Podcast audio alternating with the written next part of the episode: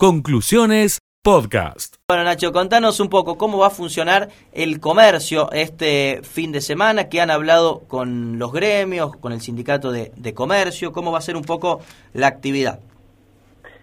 Martín, el funcionamiento en base al, relevamiento que hemos hecho en, nuestros socios, sí. va a ser el día viernes con una mayoría de los comercios que van a abrir eh, de manera normal. Cuando digo comercio, nosotros, además de comercio, agrupamos industria, ¿verdad? Entonces, en, la, mayoría va a ser con eh, trabajo normal. El día sábado, lógicamente, como generalmente se acostumbra en nuestra ciudad, el comercio abre al menos mediodía. El sector industrial, dependiendo en, en qué rubro se encuentre, también. Eh, y bueno, y el día lunes la mayoría acompañaría con lo que es el cierre. Hecha esta aclaración, en base a lo que nos indican el relevamiento hecho, eh, vale aclarar que para aquel comercio o industria, cualquier empresa que quiera abrir el día viernes, al igual que el lunes, eh, le cae lo que implica la ley de los feriados nacionales, ¿no? Tiene un doble costo, tiene que pagar doble al empleado y a su vez es el empleado el que puede definir no trabajar. Eh, esto siempre lo aclaramos porque es parte fundamental, eh, parte de lo que se habla con el gremio, digamos, el, el empresario tiene la potestad de elegir trabajo o no trabajo, pero tiene que saber que si trabaja, tiene que cumplir con lo que indica la ley, insisto, pagar doble y ante algún empleado que eventualmente tenga un viaje o lo que fuese, decir, che, no voy a trabajar el feriado lo avala para que así sea. Bien, es como cualquier eh, feriado, tanto el viernes como el lunes es exactamente igual como cualquier feriado de, del año, ¿no? No cambia nada. La diferencia es que esta vez es tan largo el fin de semana que existen las dudas si efectivamente se paga doble, no se paga doble, si pueden aceptar o no, digamos, es, un poco la, historia de estos últimos días. Exactamente.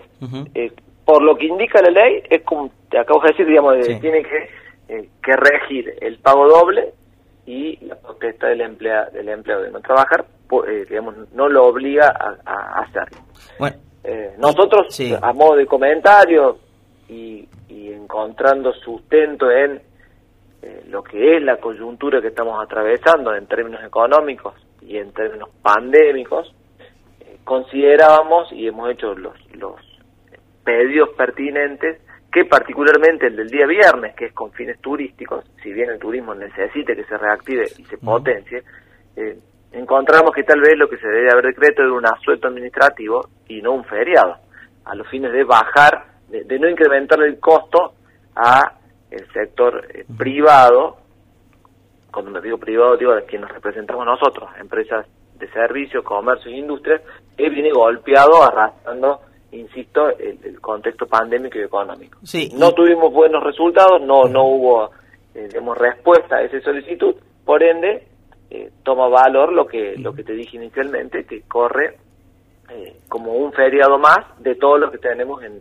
en el año. Sí, y cuántas veces también hablamos, eh, Ignacio, sobre las dificultades del sector turístico, ¿no? Y la paralización de esta actividad que tanto empleo genera.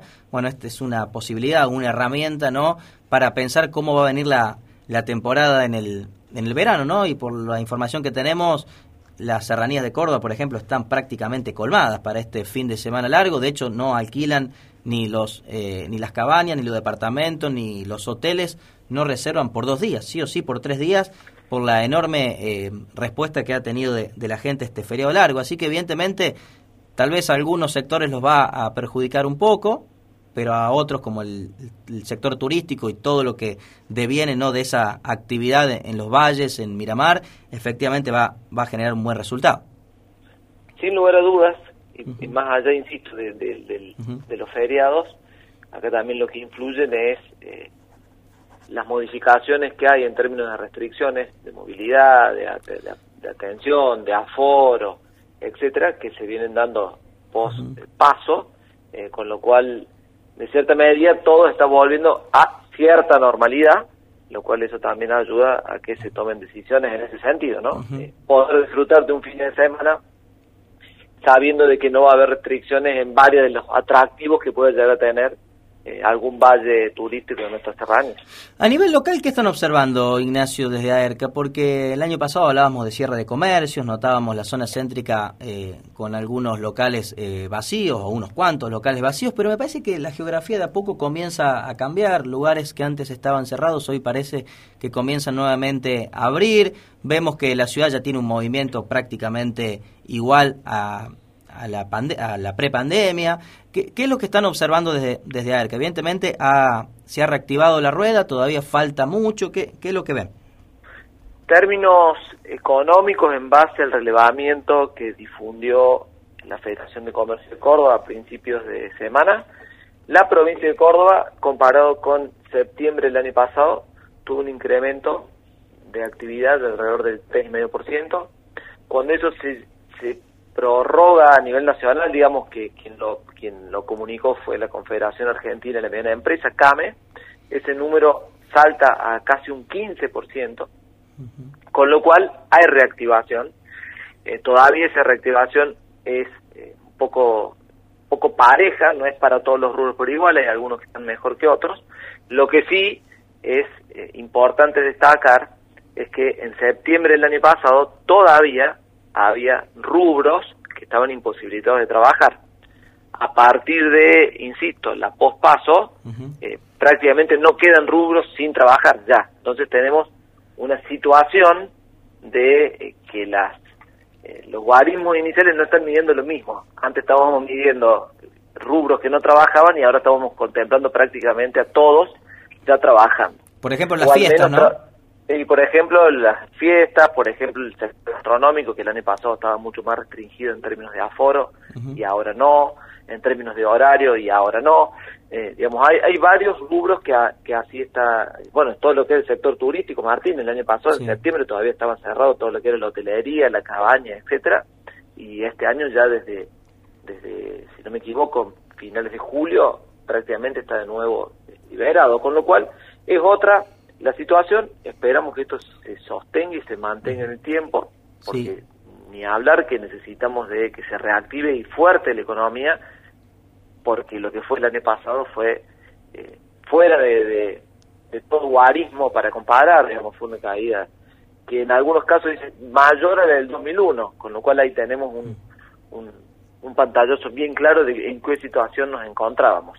Y particularmente con lo que es eh, la consulta tuya sobre eh, las principales artes del centro, sí, se ve. Así como dijimos en el mes de abril que habíamos relevado 72 comercios, o mejor dicho, locales en alquiler en el centro, por suerte hoy eso se está revirtiendo con varios locales en remodelación, o sea que pronto a abrir y en otros casos ya abierto.